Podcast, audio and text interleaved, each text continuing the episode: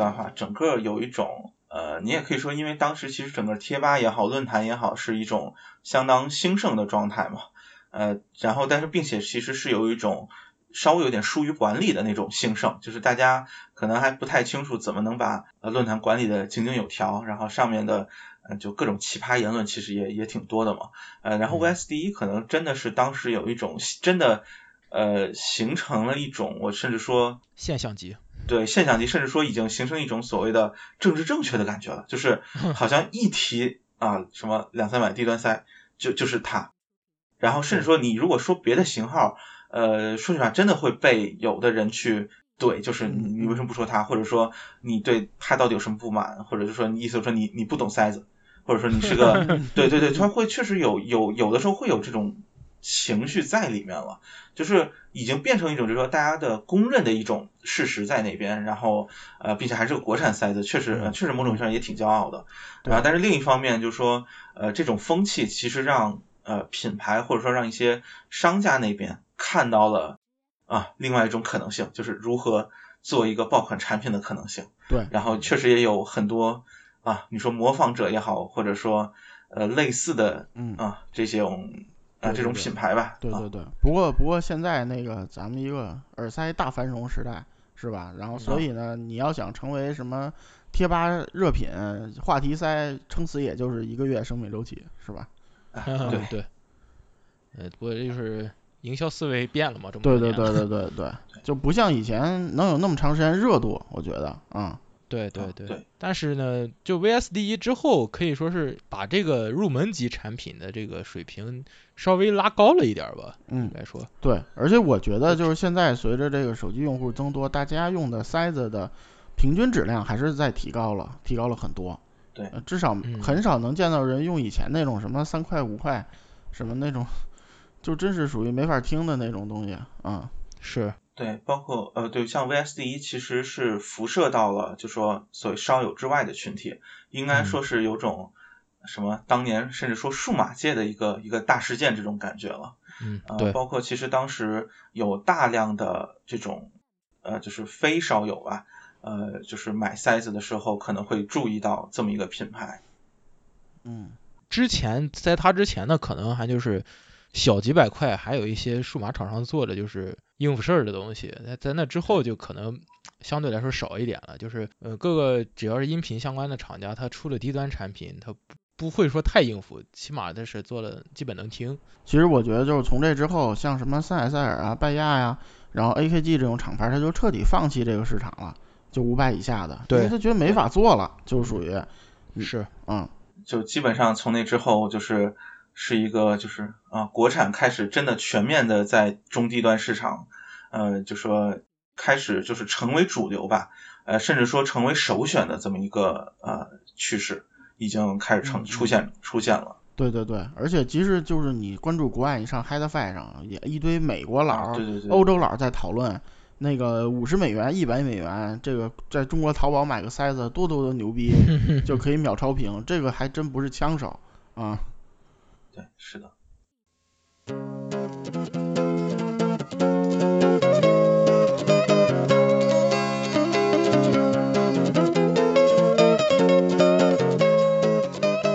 然后这几年我们看的这个低端产品的一一波繁荣之后。就是我们这个传统大厂，这个森海塞尔又突然往市场上扔了一颗炸雷，就是这个阿 E 八百，就在这个高端市场已经被动铁和圈铁这个挤占挤占差不多的时候，突然又来了一个高价位的动圈。当时呃，IE 八百呃其实之前还出现过，就说呃在某些地方宣传物料上写着 IE 十，然后后来正式正式上市的时候是叫 IE 八百。i e 八百其实当时是一个，我如果没记错是五千多，就是不到六千，大概是这么一个价位的，啊，就是动呃动圈还是单动圈。然后当时其实很有名的是，因为它的那个陶瓷外壳背后是就是上下两个应该叫什么出音孔或者叫什么的，是是那么一个样子嘛，呃，所以当时是被很多人误以为是双动圈，啊，呃，这也是所谓就是应该说流传挺广的一个。呃，一个谣言吧。然后 IE 八百其实当时应该说是，呃，重新把呃就是动圈拉回到了这样一个就是入耳的战场上。呃，在之前说句实话，你像 IE 八零，其实说句实话已经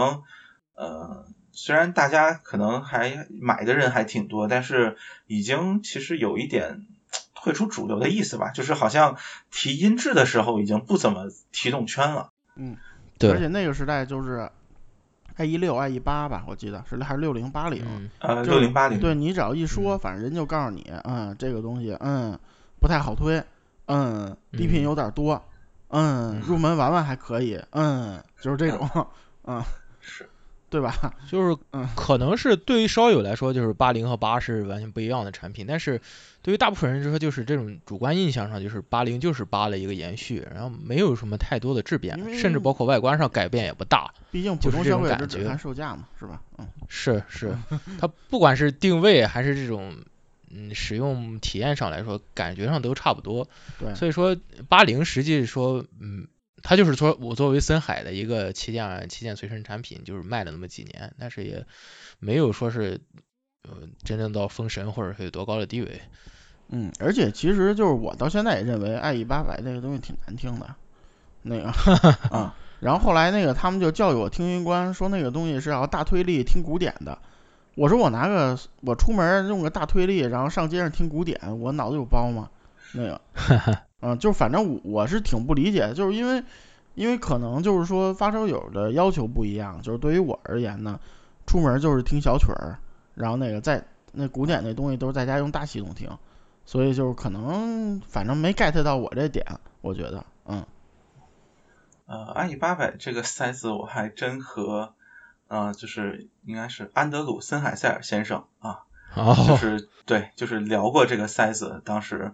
呃，就还顺便聊一下都市人啊，然后呃呃，这反正插一句吧，当个当个呃段子听吧，呃，非常就是说这个骄傲的说，这个我们要呃进军这个年轻化的市场，我们希望呃年轻人能够就说。呃，就是不是光去听 Beats 那样的潮牌耳机嘛？就是我们能够带给他好的外观和，同时也有就是非常好的声音。啊，然而就是都神系列是个什么声音啊？就是没听过的可以去试一试啊。嗯嗯 是。呃，然后说回 IE 八百，其实当时是我带我是带了一台 IE 八百去的，呃，然后正好遇到了，然后就聊起来这个塞子。呃，这个它其实是呃很注重的一点，还是在易推性上。就是这个是当时一个呃非常重要的，就是你可以说前提，就是它其实某种是希望在比如说像 iPhone 这样的设备上能够提供一个好的音质的，然后它的主要的参考的或者说方向或者说风格是摇滚和古典，呃，当时摇滚其实我是不是很就没有想到的，对，然后后来想了想，好像啊也挺有道理的，对。嗯，大概是这么一个情况吧。然后 IE 八百，其实说句实在话，我现在听到的最好听的 IE 八百，真的是很平衡的，是在 iPhone 上啊。嗯，好吧。对。嗯。而且当时有个很很有意思现象，有个朋友说说，就是八百刚出来，开始就是做巡回试听，到他这个大批量卖之间这段时间，他听过几条，然后每条声音都不一样，有这种现象。嗯。不是，是征集的市场各种假货吧？呃，那倒不至于，当时应该是可能就是在各地的那种不同的不同场合的试听会上，应该是那个，其实其实就是就是包总我说个有意思啊，然后就是就是 IE 八百我头一次听我也以为是双单元的，你知道为什么吗？因为因为它那个中频特别往里凹，就是就是中频对对对对对，中频。不突出，然后我就以为是难道是装了一个高频单元加了一个低频单元，所以中间这没衔接好，我就是这感觉，嗯。啊，对对对，这这个也是，可能也是一个为什么大家会觉得是是双单元的一个原因。然后包括其实当时像那个 JVC，其实也有多单元动圈的产品嘛，对，啊，所以大家，嗯，对，很很自然就会觉得，哇，森海推个东西，那肯定是比他还要黑科技的东西，长得就比他黑，是吧？嗯，对 对，长得比他黑，那个外观确实非常的特别，应该说，嗯，呃，陶瓷外壳也是当时。当时应该是可能是呃不是独一家，也是相当少见的，嗯，比较早的现象型产品了，应该是。呃，其实我们从这个角度来看，这个森海这种这个厂就是跟 JVC 这种完全截然两种截然相反两种风格。呃，它是一其实是在核心上，它一直是非常保守的，绝对不会去碰什么多单元啊或者是全铁这些东西。嗯，但是呢，他又想去尝试一些新的新的流行的东西，比如说大家那时候都统统一在换换线嘛，他做那么小的体积不好换线。他还是强制性的做了个半截的换线，那个当时其实可能是想要做一个想做带线控的吧，对对对对，带线控的线，但是那个实际上后来呃其实出来过图，但是好像产品一直都没有真的真的出来过，我也不知道为什么。因为真真那么换的话，使用体验太差了。啊，对，这个可能是一个原因。嗯，而且总总让给发售觉得缺点什么，是吧？嗯，是。然后你还别说，我还真见到过有人。啊，那么换线的，呃，那个是为了插那个 AK 的平衡口，啊，呃，就说就 AK 虽虽然它那个塞子本身是是不平衡的，你要就是不整个改线的话，呃，但是就说像 AK 的平衡口，其实它呃本身比单端口要好嘛，呃，其实就跟你拿个转接头插 C 四六点三五那个感觉是一样的，对，就有种掩耳盗铃的感觉，嗯，反正说到 IE 八百的线。就又想到一个梗，就是鉴别真假 IE 八百的方法，就是冬天的时候，你那个 IE 八百的线你要能立立得起来，如果如果立不起来，那就可能就是假的。对，然后然后就是第一批 IE 八百，其实呃，我我不知道，大概四千号之前吧，可能我这个具体具体号段我现在不太记得了，其实是有大量的就是返修，就说。那个返货，然后基本上可能是到呃，其实和当初的有一段时间 T 一是有点像的，呃，就是森海应该说比较大规模的一次这种，呃，当时其实主要是线的问题，还是就是线断了或者接触不良啊这些问题，对，然后后面呃有说白了就是你可能什么五千号的 IE 八百统共卖出去什么三千个，就可能甚至是当时有一个梗就是这样的，就剩下全是所谓换回来的嘛。然后实际上换回来之后，可能确实在工艺或者在什么方面做了一些调整吧，确实，呃，结实程度啊好了很多。对。然后，但是从 i 八百的时候，这个市场的这个风向又开始有了一个细微的转变，就是，嗯，之前有一段时间，塞子高端塞子，尤其是它会倾向于把它做的非常难推，呃，对于那个普通普通随身播放器非常不友好。然后，但是从八百。前后这段时间开始又逐渐的把它做回到一推型上去，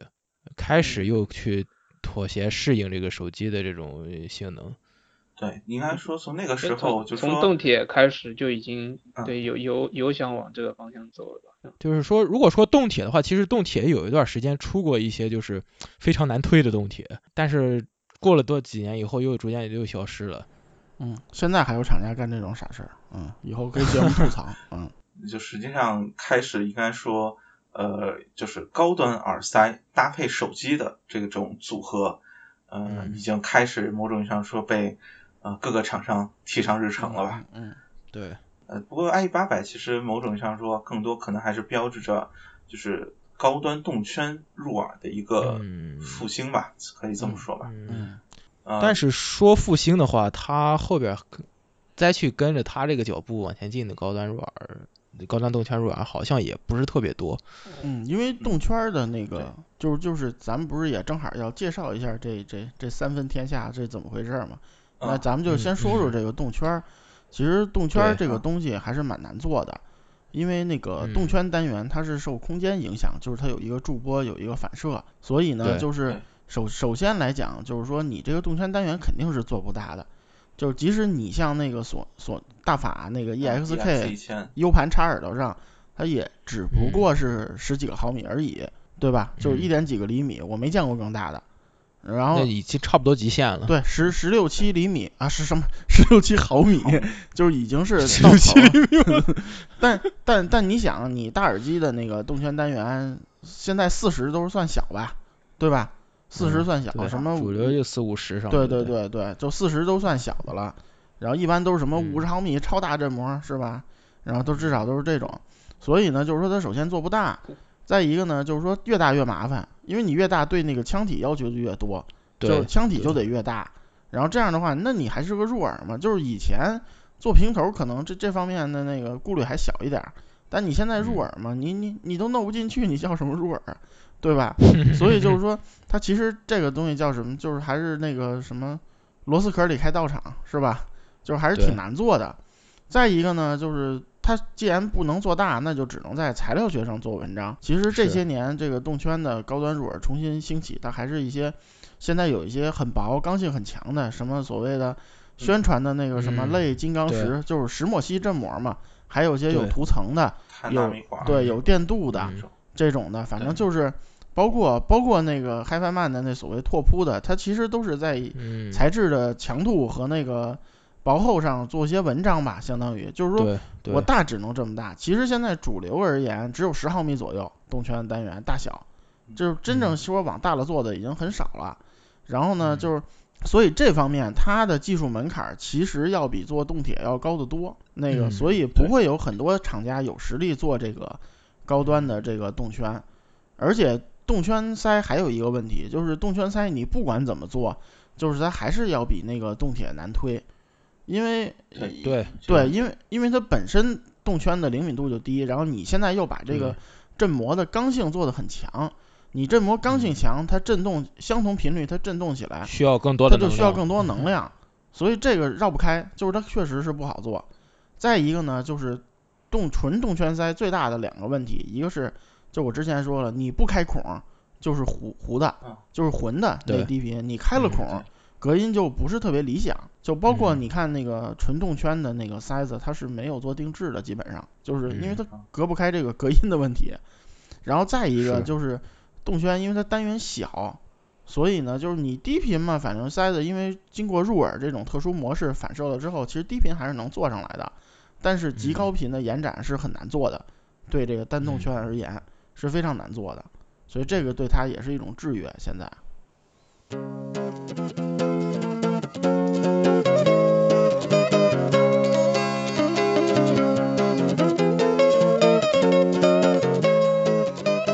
说虽然说我们看了从差不多 i 八百这个时代开始了，我们今天看到所谓的三分天下，但是，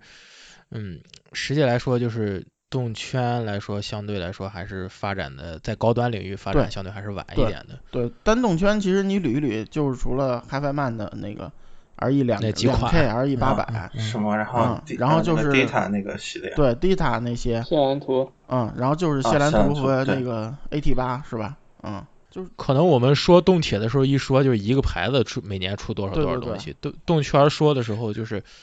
能掰着指头数过来这么几个产品，对。对对，但是但是我要说一下，就是就是动动圈这个单动圈塞子有也有一些独一无二的优点，就是首先呢就是说它是一个那个标准振膜，它是一个音场，在这方面就是说如果你真要听古典的话。它的，咱不说声场大小，它那个声场和结像的方式，它应该来说还是最正确的。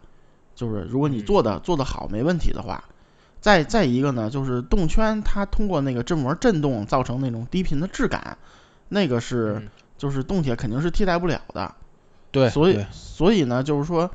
就是就是怎么说？我觉得这个动圈耳塞属于一种纯粹，就是有人喜欢，嗯。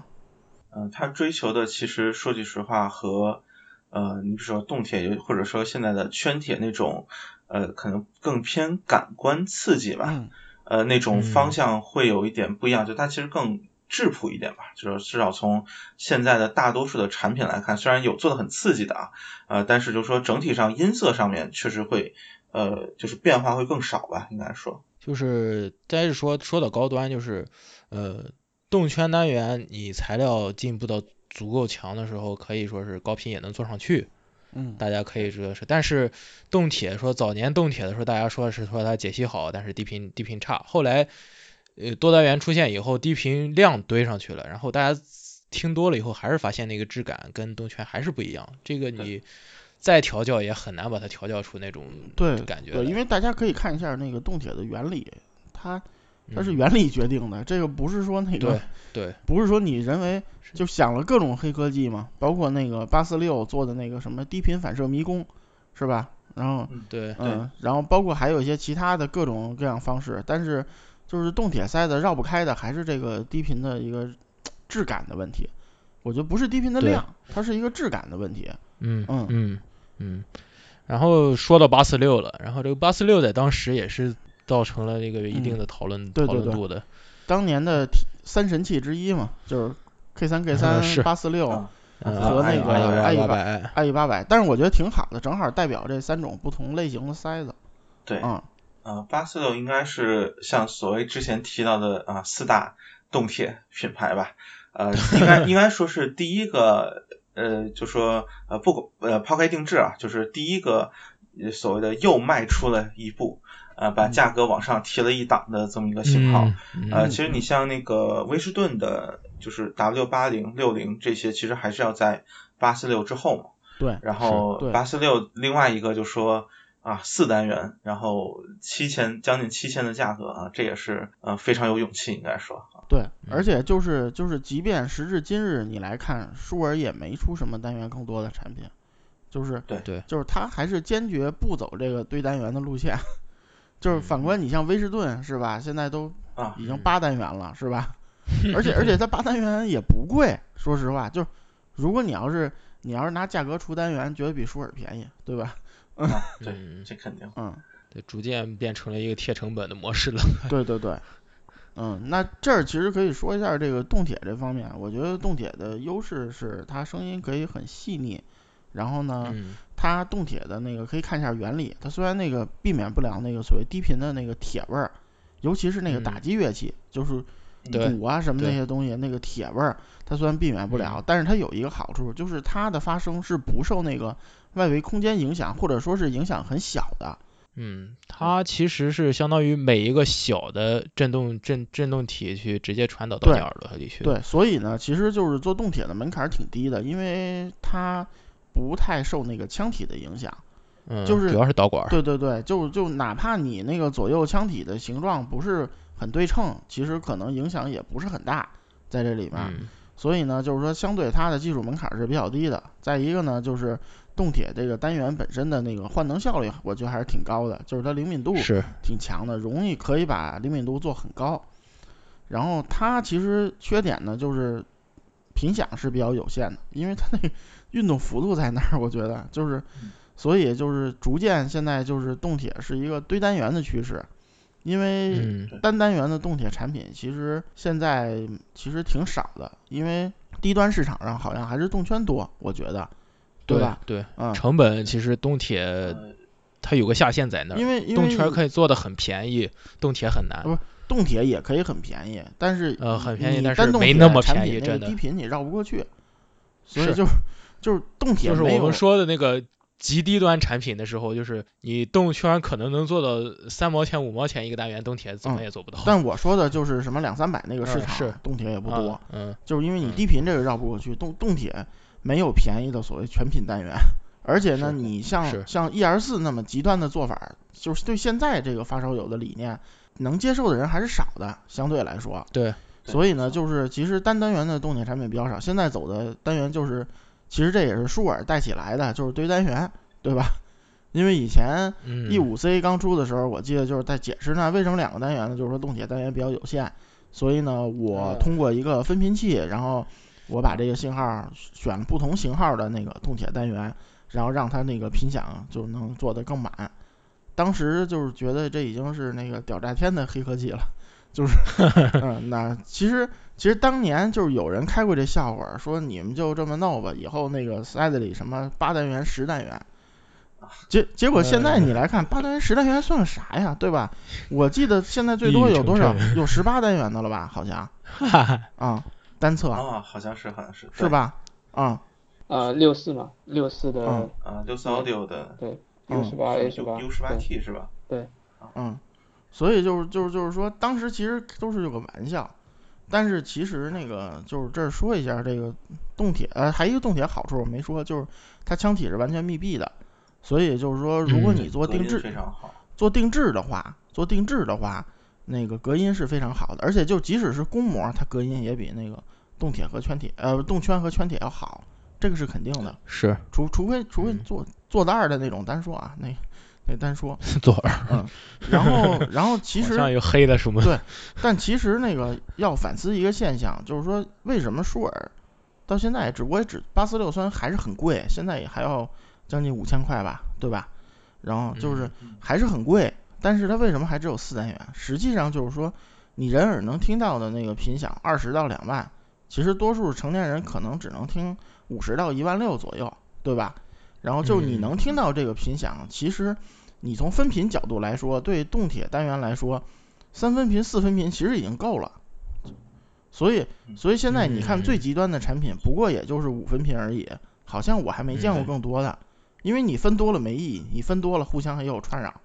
对吧？对你，而且你做分频一定会带来损失。对对，会带来更多的问题去难以处理。所以，所以就是那其实现在那个，那你说这个这么多单元都是干什么的呢？其实还是加加强那个氛围感和声音响响亮。嗯，就是真的好好看，好看，整体显得密度更高，然后对对对，就是尤其是低频这部分，就是我分一个频出来，我可能要装四个单元，一一样的四个单元，我才能达到我要的这种声音的饱满度，实际上是这么回事儿啊。然后甚甚至于说，就是我们之前说过一个观点，说我要一个东西，怎么让它能卖到这个钱？嗯嗯啊，对，现在甚至说夸张一点，就说啊，就说。别管声音做的怎么样，反正只要单元多堆的足够多啊，你听上去起码是个比如说饱满的，然后这个非常响亮，然后拿手机一推，感觉就哇好厉害，就这么一个声音 就能卖出价去。对，所以声音好不好，调音，嗯嗯，那是我那是我风格，那是 feature，那不是 bug 啊，就这种感觉。对，所以就是反过来说，其实这个有个迷思，就是其实。如果我做的好的话，我四单元的动铁在解析力这个层面比那个十几个单元的并不差。嗯啊，而且互相之间捣乱的问题现象还会少一点。对对对，就是就是，所以其实多单元动铁那个成本，就是你可能会质疑那个，就是其实现在这多单元动铁那个便宜和贵差特别多。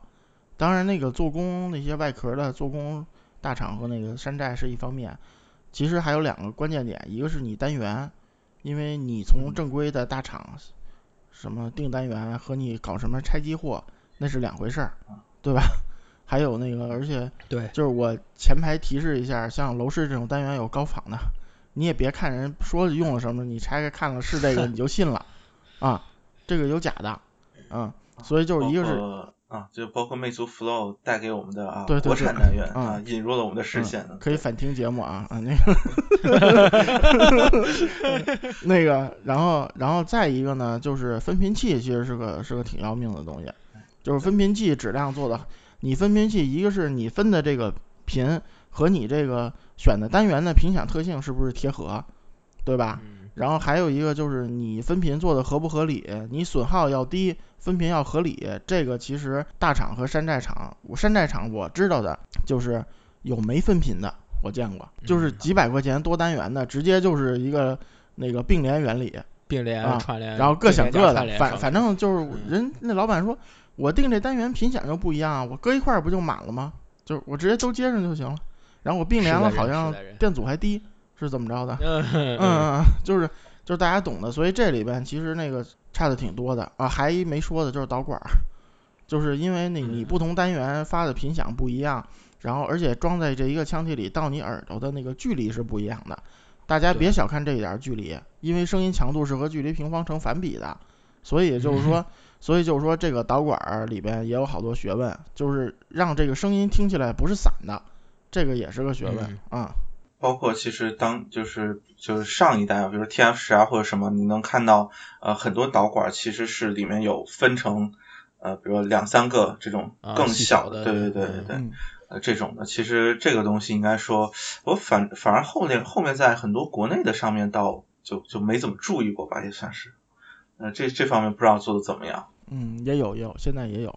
而且那个有有是肯定有，对，导管里还要加一些那个阻尼器什么的那些东西。啊，对对对。然后其实你像，尤其是呃，应该说这两年吧，应该还是说高端的动铁先先到了一个啊，就是更再夸张呃一个档次的价格。嗯嗯。或者说这个把把整个的你说价位也好，或者说这个又再拉高了一档嘛，对，万元及以上，甚至有到两万多的嘛。呃，这个实际上某种意义上，呃，这个某种意义上说，确实和像您刚才所说的，就说，呃，动铁容易往往高了做，你就堆单元嘛，就至少看起来是是会更高端嘛。是。呃，然后与之相对的，其实看到一个很有趣的现象，就是圈铁，其实整个是在往低端在走。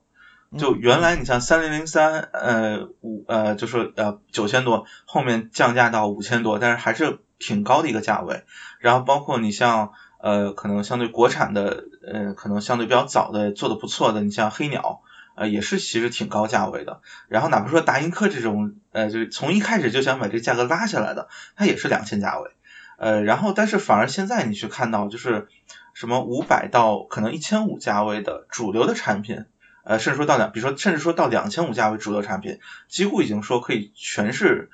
各种各样的圈铁，嗯比较多了，嗯嗯呃，这个其实也是挺有意思的一个一个现象吧，应该说。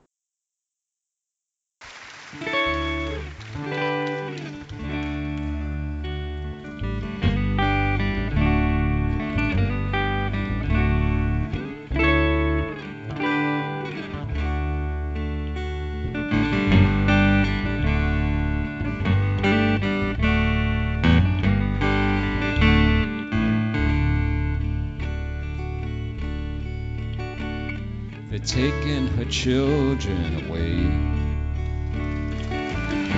because they said she's not a good mother. They're taking her children away because the things they, they said that she'd done. Oh, the black Air Force sergeant was not the first one. And all the drugs took everyone, everyone.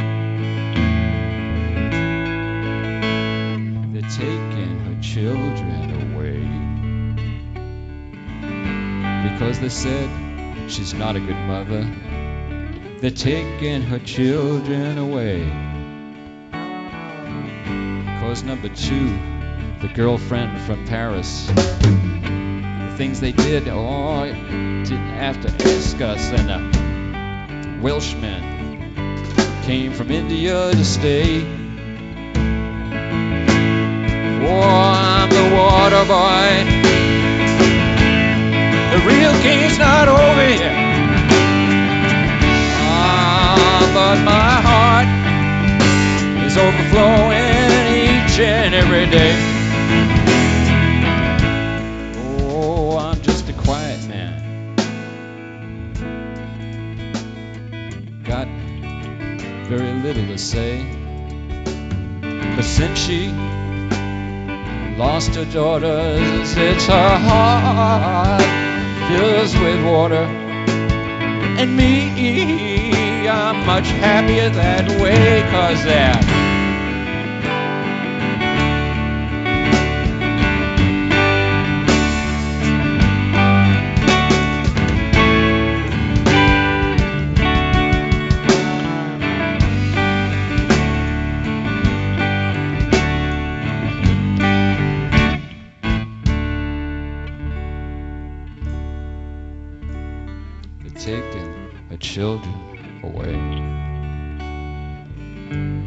Because they said she's not a good mother. They're taking her children away. Because of the things she did in the streets, in the alleys, in the gutter, oh babe. She couldn't be beat. That miserable, rotten slut could turn anyone away. I'm the water boy. That much to say, but my heart is overflowing each and every day. I'm just a quiet man, don't have much to say. 啊，这个地儿就再再说一下这个圈铁吧。其实圈铁因为前头两种。都介绍了，它很简单，它就是，呃，中低频或者低频的动圈来，然后高频或者中高频动铁来。其实这思路而言，其实是很朴素的，但是你做起来，问题其实比这两种东西都难做。因因为首先是你得分频，对吧？就还是分频的问题，你你你怎么给这个动圈单元分频是很麻烦的。你动圈你动圈，因为大家知道动圈除了极高频不太好发。中低频都是能发的。那你人声这部分，你到底是动圈来还是动铁来，对吧？这是一个思路。还有呢，就是你这个腔体里你怎么安排这个空间？因为动圈一样的问题，我要震动，我有回波，我要开反射孔，而且呢，你这个声声学是受你这个额外加的这个动铁单元影响的，你等于又往里塞了东西嘛？对对对。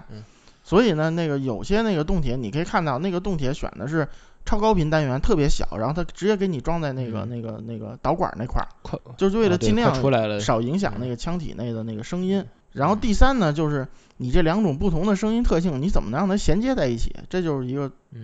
最最常见的问题。对，早期非常有名的就是所谓的圈铁衔接。对对对，这衔接到现在好多也没解决好，比如比如你听什么小米全铁什么的那个。就就明显是两部分啊，包括大法，就是其实还是这个问题，就明显是两部分，嗯，这这几方面综合起来很难做，所以呢，就是说为什么就是包总说的那个，就是为什么圈铁越做越低端，是因为它没法做高端。第一呢，我这动圈小小了小，我得做个八毫米、十毫米吧，对吧？我这腔体入耳那腔体不能无限大，就那么点儿。我一多半地儿已经占了，那那我单元我就塞不进去了，我不可能说那个我再塞个十单元进去，对吧？所以呢，那那如果这样的话，你这东西注定就高档不到哪里去，就是就这感觉。再一个呢，就是动铁还要额外占一个分频，所以动铁塞子三分频以上是常见现象，就是 更极限的我见过有五单元五分频的，就是很做起来很麻烦，在在这方面啊。所以就是，但是反过来说呢，就是说在低端方面，我有很成熟的方案，就比如我找楼市，我就可以找买两单元，直接是一个组合单元，它可以直接负责高频、极高频两个单元组合的。然后我简单一分频，中低频都是动动圈来，哎，这我这个圈铁几百块钱很好做。嗯，是，嗯，其实这个问题呢也提，我是这么看的啊，就是。动圈啊，圈铁从最早 K 三零三这个时候它出来的时候，你不管它实际表现出来是一个什么效果，它宣传上或者说目的上就是为了去克服这动圈和动铁两种就是先天的这种缺陷，嗯，而出现的。但是它随之而来的，你在其他厂商跟进的时候，你必须要去面对说就前面说的这些缺陷，就是说他们两个研研发上的困难，你必须要都同时面对，还要再加上一些别的东西。然后现在呢，我们在看到高端市场的时候，动圈在逐渐克服它在高频上这部分缺陷，然后动铁呢开始通过各种各样的手段去把声音做得更饱满、更自然，然后反而圈铁就作为一个非常尴尬的，你要说是做到极致声音，不是不能做，成本比你去做单一单元、单一品品种单元的说其实更高了。嗯嗯。所以说没很少有厂商再去愿意在这上做这种啊，可以说费力不讨好的事情。对，而且你做高端，你要考虑一个问题，就是谁是主谁是次，在这圈铁里。对。是说我堆单元，然后我加一个烘托一下气氛，还是说我把这个动圈单元做的跟高档动圈一样，然后我我我我用那个动铁去烘托一下极高频，都是迷思，就很 很难。就我觉得你怎么做，消费者不会买账，就是。这东西如果卖的贵的话，就很难做啊。所以就是特定时期出现的一个产物吧。嗯，也不好说，就是现在也不好说，就是因为我觉得就最近十年 HiFi 领域进步最快的，就一个是 USB 界面这方面，就 PCFi 这个，嗯，还有一个就是就是耳塞，其实就是，嗯，虽然就是说你反过来听听十年前的那个产品，你会觉得没有大家说那么不堪，没有那么差。但是呢，你也不得不承认，耳塞这个进步要比大耳机这些要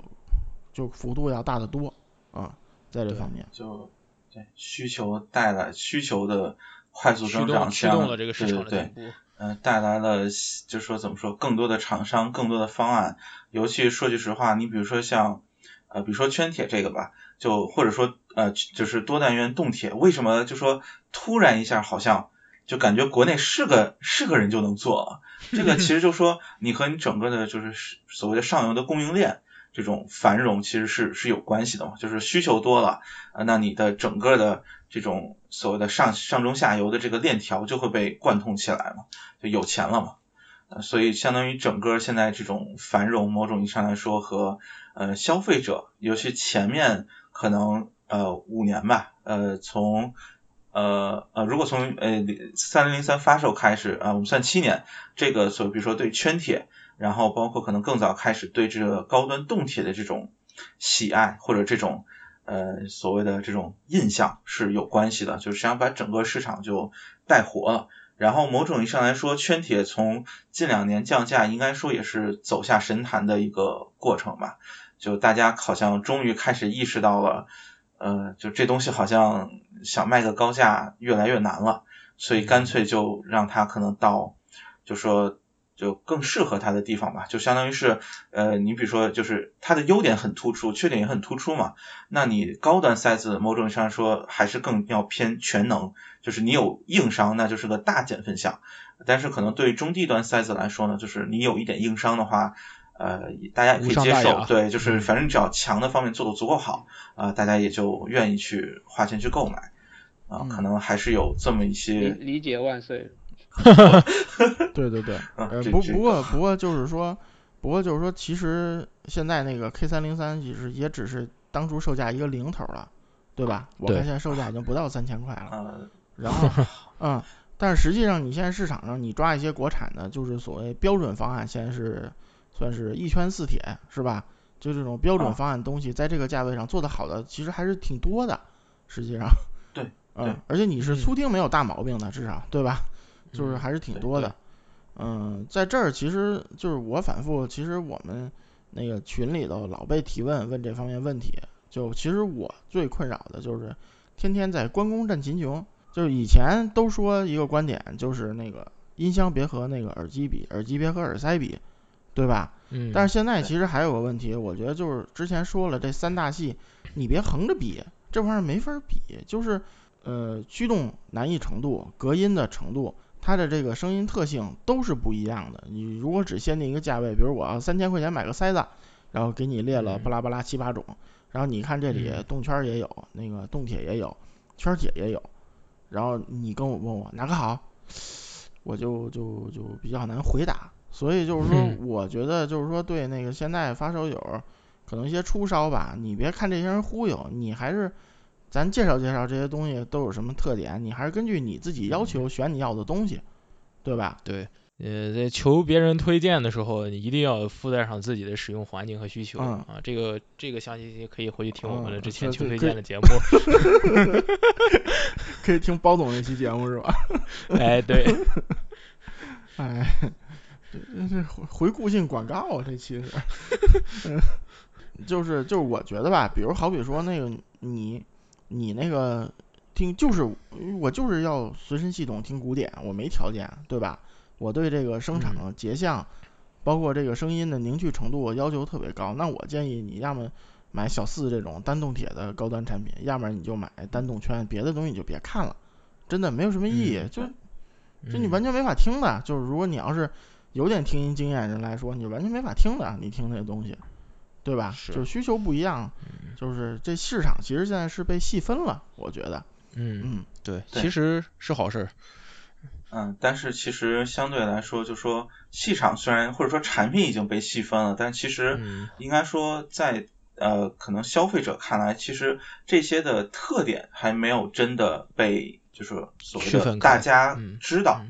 呃，其实某种意义上说，比如像我们这个节目啊，也是给大家普及一下相关的这种。概念吧，就说你比如像刚才听提到的三种类型，那么每一种可能各自的特点是什么？那么你你怎么去所谓的决定，就是去选择哪种类型？其实这个是很重要的，你甚至说可以说第一步的，就是呃基本概念。对对，像其实像比如说动圈这个，呃为什么说现在其实呃怎么说呢？就是在大家都用手机听的情况下啊，呃，但是说句实话，动圈我觉得还是所必不可少的市场当中非常重要的一个品类。这也在于，就是说，其实你尤其是在多单元当道的今天吧，应该说这种呃单单元的这种你说这种结像的完整性，包括这种呃实际上整个声音的自然程度，其实是很难呃怎么说呢？就是被动铁去对被取代的。对，嗯，现在应该说在。呃，这说句实话，就不知道，比如说未来的技术是不是有可能解决啊？呃，你真说很远的未来，那那那肯定是能解决。但是你说近两年的情况来看吧，从现在的一个技术发展和这个整个市场现在产品来看，嗯，真说有些东西这种多单元其实反而不一定是好事儿啊。就是其实一个最简单的道理，就是我找几个人练和声，即使我练成什么欢乐合唱团那种水平。然后我也抵不上一帕瓦罗蒂，是吧？嗯，这这方面是 有区别的，就是就是你不同特质的东西，你再高明的手段把它捏合在一起，它和那就是一个人唱的，它还是有区别的啊。嗯，对，这个不是说谁好谁坏，没有这个意思，就是它还是有本质上不同的。嗯，就是如果说你在技术上极端的用一些手段，你比如说是塞了。不知道多少阶的分频器去把硬要去用动铁去模模拟出一个动圈的质感来，不是不可以，这个成本已经不是一个商业产品能承受的了。嗯嗯，听个塞子开个车，塞子比车贵是吧？啊，对对对，就是这个感觉。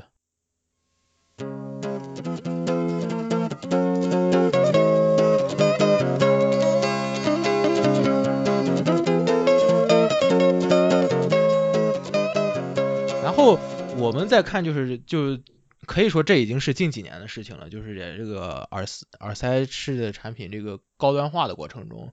就是另一条线，就是我们作为前端的这个 HiFi 手机逐渐的开始起来了，或者说是说手机厂商在音频方面的这本这部分的呃研发的投入，或者是宣传上，并且这个其实很有意思的一件事情，就是说，嗯可能在前两年就是。呃，小米 Note 那个时候吧，包括小米、魅族等等，就是一大票厂商，呃，都跟着 vivo、OPPO，这就主要是 vivo 啊，开始炒 HiFi 这个概念，然后一年之后又全部都都放弃了。是这个详细内容，其实我们之前也做过相关节目。啊，对对对对对，那个手机 HiFi 那期节目。对，大家可以可以选择性回去听一下。不过那个时候的观点已经。在今天来看，说那个时代已经逐渐的又过去了。虽然还是有有 HiFi 手机 HiFi 这个存在，但是当现在手机厂商做这个东西的思路跟当年又不太一样了，可以说。而且而且关键关键你们这帮人那个也都不是随身烧友，是吧？所以这观点方面啊，是吧？嗯。是，然后第一个用手机听歌的人是涂总，涂总来了之后，咱们画风就变了，是吧？嗯，涂总发表下观点。啊，我也不是一直用手机听歌，只是出门的时候。你用你用是嗯，从你来节目你就是对，只是出门的时候方便。嗯，对吧？就你来节目第一次说的时候，就是问用什么，你出门就是手机，我记得是吧？啊，对，出门出门用手机，但是我觉得啊，怎么讲，并没有什么毛病啊。对于对于那个来说，是没毛病。我我都天天手机外放呢，不是真的吧？我听相声嘛，听相声无所谓嘛。所以还是就是还是看个人需求吧，这个东西就是手机 HiFi，我觉得那个时候作为一个卖点，就是存在，也就是手手机这个这个领域和就是随身或者说就是真的相对小众的 HiFi 领域，他们的目的性还是有。还是有区别的，他他出这个东西，其实感觉针对的就并不是那些真正的 HiFi 发烧友，它就是一个对于普通的手机对消费者来说就是一个，呃，可以说可有可无，或者说比可有可无稍微好那么一点点的一个卖点，就是这样仅仅此而已。其实我觉得就是对那个非烧友，你宣传这些东西没用，然后你最多就剩宣传个芯片 OP 这种东西，对吧？运放。用什么芯片，用什么运放，结果这波过了之后，发现他们大家用的都不差，对吧？就是，所以就是没有区分度。对对，所以最后我觉得久而久之，但是其实我觉得现在手机，尤其好多国产牌子手机音质是要比以前强得多的。那个是对，但是呢，可能起点太低了。对，以前起点太低了，然后但是现在已经不拿这个当卖点而已。我觉得，嗯，对，嗯，就之前比如说开发布发布会的时候，你可能 PPT 里面会有单独的一页或者是什么，或者就是稍微讲一下，现在连一页都没有了，可能就只剩下，就是对最后总结的时候，其中下面里面加一行字，就只剩下这样了，就。而且是刚出 HiFi 手机那几年是。嗯，大家开始拼了命的都用独立的 DAC、独立的运放去做手机驱动，然后，但是后现在大家已经不这么做了，就是包括一直在，其实我们可以这个话题支得远一点，就是我们今天的包括海台式 HiFi 设备，其实有一定程度的受惠于这个手机 HiFi 的发展，是因为什么呢？这个。呃，我们熟知的这几家这个芯片厂商，这个 DAC 芯片厂商，包括 ESS，像 AKM 这些什么的，呃，就是在那几年这个手机订单突然上来以后，他们得到了非常多的订单，然后这个整体的公司运营状况好了很多，然后也有更多的资金投入去研发了新的，从大概从可能九零幺八到九零二八、九零三八这这这些我们现在可能听上去说非常呃高端器材都在用的东西，都是因为说。前几年在手机市场上取得成功以后，才逐渐才有实力去发布的这样一些产品，而且，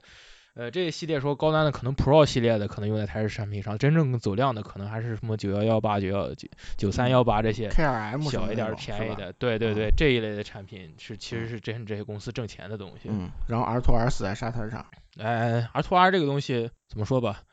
呃，行业需求已经没那么多了，就是。音频上在拿这个东西当一个卖点而已，可以说。这个上某种上说，看到一个怎么说，就是真正意义上的大体量市场对于这个小众领域的冲击的这种力量能有多大，应该说。而且我觉得就是现在吧，为什么不炒这个了？就是第一，比如你播放器原来播放器蛮荒时代，有个很重要问题，你播放器支持什么格式，对吧？嗯我操，现在没人问这问题。我靠，你连这些格式都不支持，你好意思说你卖的是播放器吗？对吧？对对。还有就是什么，你比如你能不能什么播 DSD 什么的，现在没人问这问题，对吧？你出个播放器连 DSD 都不能播，你好意思卖吗？就是，就是已经大家已经不关心这些层面的问题了。我觉得关键，就包括手机，手机以前我记得最早的一些就是非智能机，它有的只能就是只能播 Wave，还有不能播 MP3 的。就是，嗯，就是就是各种各样问题，或者说我只能播个什么 OGG 格式的，或者什么，对，就是你现在手机至少因为有第三方应用嘛，对吧？你没人问你手机能播 HiRes 吗？没人问这个问题，对吧？嗯嗯，所以就是可能也也没也炒不出什么卖点来了，在这上面，啊，对对，并且就代价确实太高了，无论从对电池的压力也好，对，呃，包括说白了就是物料成本上升太多，说实话。再怎么说是多多多几个元器件啊，还对，而且还有一个占地方，就还有一个苹果带了一坏头，人家把耳机孔都拆了。嗯，啊，那那就是另外另外一期的话题了。不，这咱们节目也说过啊，有有来也说过了，大家可以继续回去找。然后呢，这时候有一个比较重要的，不能算是一个非常重要的节点吧，就是。这几年之间，这个小米中间出过一个头戴头戴耳机，然后在这之后，各大手机厂商考试开始越来越多的往这个呃，所以说 HiFi 产品上去推一些产品呢，包括我们最近聊过的这个魅族 Flow 的这些之类的东西。对，呃，小米头戴当时其实也算是个大事件吧，就是嗯呃所谓的什么 HiFi 厂家群殴小米啊，然后啊啊就那那个事情拿了个。呃，木馒头和 K 五五零吧，如果没记错的话，就是什么我忘记是什么图去对比了一下嘛，然后一组说啊，我们这个比那两个好啊，就那么一个暗示，对，嗯，反正就是嗯。当时那些段子就是什么，在街上看到歌德，啊，你带个山寨小米。嗯，对，这个也是啊。然后得说，就说像小米头戴那个产品确实很失败，包括我我在啊网上看到的大多数的呃小米的粉丝米粉嘛，也都觉得那个东西实在是太烂了啊。但是就说啊 对，但是其实从那个开始，你像。呃，小米和 One More 合作的，其实像那个圈铁，呃，五九九的，包括后面四单元的，就是就是一千多的那个，呃，应该说整个在布局，然后包括像魅族 Flow 和 Live 这两个型号，嗯，应该说，呃，然后包括像是是一加那个金澈，是是是一加的，我现在不太记得了，还是哪个品牌的，就说很多的这种手机厂商吧，其实也开始尝试着做一些，呃，就说肯定比配塞要高。高一些，就可能至少是个五百价位的这么一个塞子了，啊，并且从现在的整体的反馈来说呢，一个是大家似乎对于这些牌子做出高性价比的产品是有期待的啊。然后另一方面呢，就是人家确实在啊做工或者这种呃很多这种细节，然后包装等等方面啊，你说说句啥，吊打很多国内小品牌是是确实没有压力的，应该说。嗯嗯嗯。而且就是上前两期节目咱们也说过，像 Halo 这种产品，就是它也有一些功能上的创意在这上面。嗯。这个是传统 HiFi 厂家应该就就想不到或者想到也不会做的一些事情。其实它整个的供应商的链条要比所谓 HiFi 厂商这边那要大得多、长得多，所以它能拿到各种奇奇怪怪的，是吧？可以用在耳机上的东西，应该说。嗯，对。而且不得不说，嗯。应该是说这些厂家他思路上更多的是为了迎合更大的消费群体，呃，按说以他们的实力去招安一个团队或者几个比较有经验的工程师，真去把声音调教好，其实并不是一件太难的事情。呃，因为我现在觉得这个 HiFi 产品就低中低端的 HiFi 产品，它这个生命周期也比较短。就是没必要，不可能一个妈叉八百什么讨论五年，呃，妈叉五百讨论五年，对吧？你现在没有这种东西，现在这个东西生命周期，我觉得十八个月就算多的，那个，对，所以就是说可能觉得这个音质呢，而且现在音质我也说了，就是可能这个平均的那个水平是上去了，就是就是特别低劣的产品不多了，所以可能就是在这方面，这些就是非 HiFi 领域的这些厂商就。不是特别关注了，像就是它更重一些功能性啊、做工啊、什么怎么营销啊，可能这是更的更关注一些重点。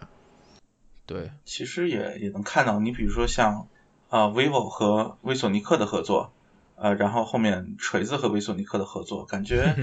对，就哎，好吧，啊，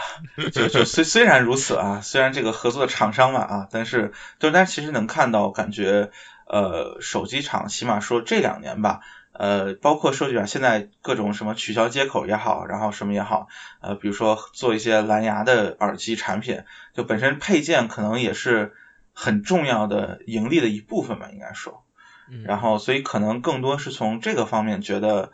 呃，相当于一个呃增值的一个副产品吧。我觉得现在可能更多是这么一个方向。然后，真的在呃，真的说随随身 HiFi 领域吧。呃，某种意义上来说，竞争的呃，就是说激烈程度，其实手机厂可能还真不一定能插得进来。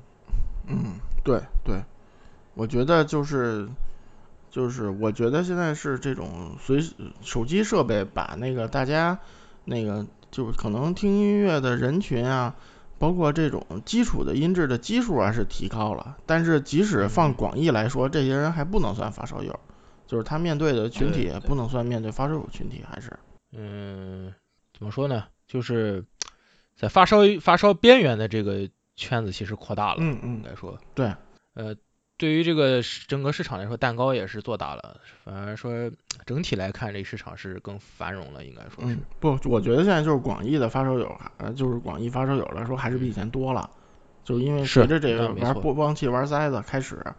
就是如，但是你虽然是。传统 HiFi 市场就这台式设备是大大萎缩了，其实现在来看，但是广义发烧友这个群体还是比比我开始发烧时候要多，要多很多。对，实际上，对，嗯，对对。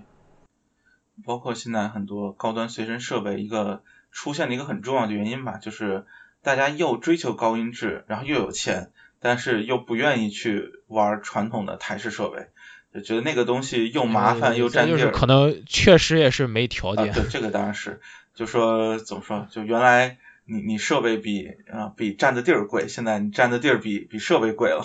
嗯，这种感觉，嗯。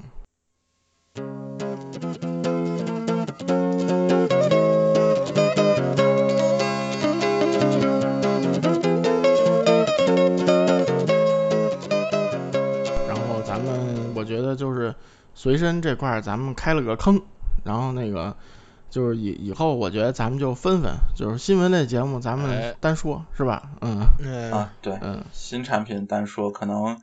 嗯有些更细一点的，对对对，就剖析的层面更深入一点，是吧？啊，然后更更技术一点吧，后面嗯好。这么说吧，就是我们。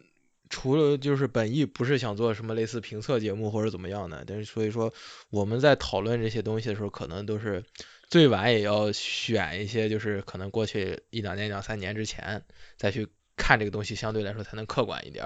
嗯，而我我觉得咱们更多的是思路吧，就是说，哎，对，就是咱们就是从一个比较，因为其实技术也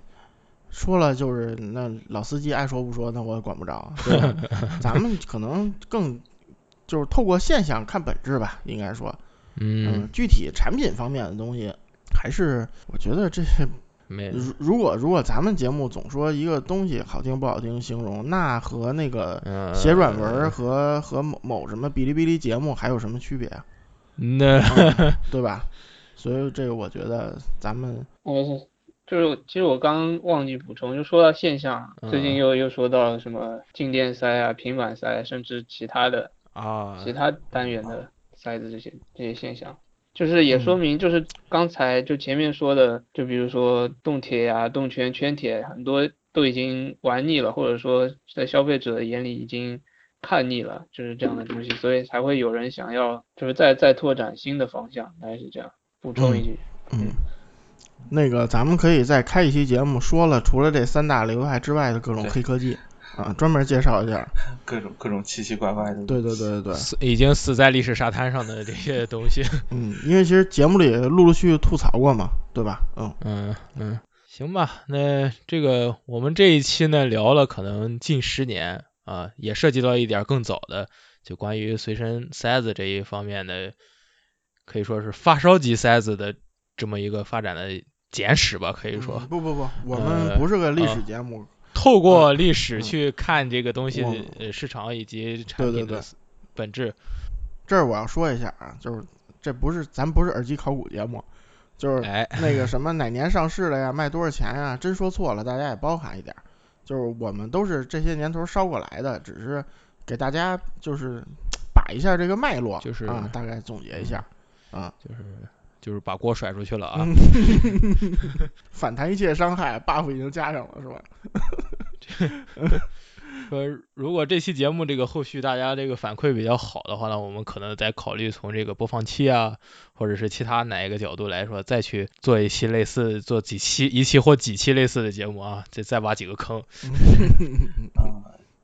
这这里其实想多说一句吧，就说呃，实际上很多在和一些可能更年轻或者比如说。呃，就是烧龄相对比较短的烧友的交流过程当中吧，我觉得其实这种呃就可以算是代沟吧，其实还可能是有一些，这个其实，倒不是说年龄上，主要是相当于就是说这几年确实，尤其随身领域发展的实在是太快了，你可能真的就晚入烧一年，但是呃有些东西你就可能就讨论的很多的前提或者很多这种呃了解到的情况就会有比较大的区别。就是有些你可能觉得呃，就是怎么说呢？呃，理所当然的事情，呃，其实，在可能倒过去两三年就完全不可想象的，对，完全不可想象，甚至说觉得这东西能是不是真的是一个趋势，或者说是不是真的是一个很呃很有很有道理的事情，其实都很难说。呃，所以其实我觉得这一期节目某种意义上说提供一种。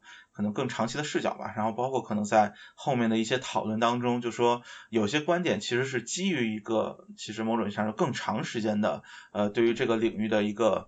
呃就熟悉吧，或者说对于这个这个方面的一个观察和经验呃有的一些结论呃可能确实和现在的一些呃怎么说呢，就是大家的这种观念或者说观点可能确实会有些差异吧呃比如说最典型的，比如说对于圈铁。呃，就说句实话，可能从那个时候，或者说三零零三，或者说那个国产那第一批劝铁，如果你真的都听过的话，啊，那你对这个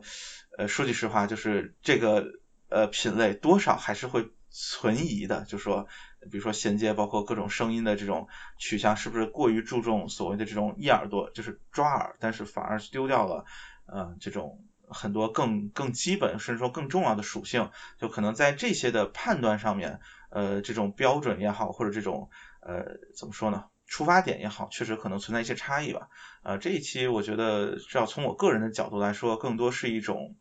呃怎么说呢，就是铺路，甚至说铺一个铺路，呃，就是铺一个讨论的语境吧。就是随身的这个东西，确实是一个高速发展、高速变化的，就我们也不敢说。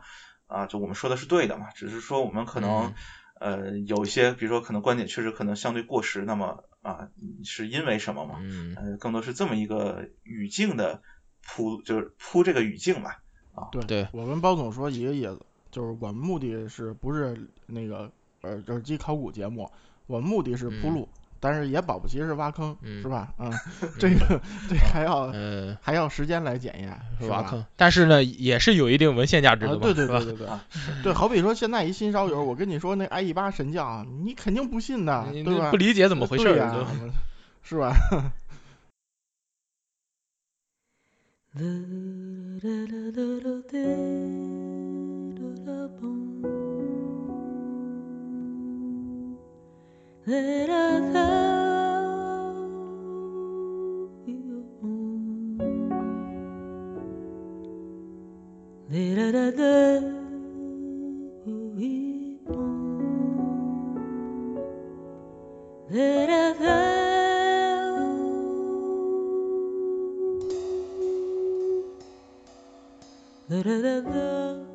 所以说呢，就是我们今天聊了差不多过去十年的这些这么一个市场的变化，然后我们争取十年后再把这一期续一遍。嗯，好，好，可以，好好，嗯，这这坑挖的够大。行行行，我唯一优势就是烧的时间够长，是吧？然后你要觉得倚老卖老，我们也没办法，是吧？嗯，行吧，行吧，那这期节目就暂时到这儿。嗯嗯，好嘞，呃，我是小健，我是微白。我老图啊，我是包小龙。嗯，最后祝你身体健康。好，行吧。行了，行了，差差不多都聊到了。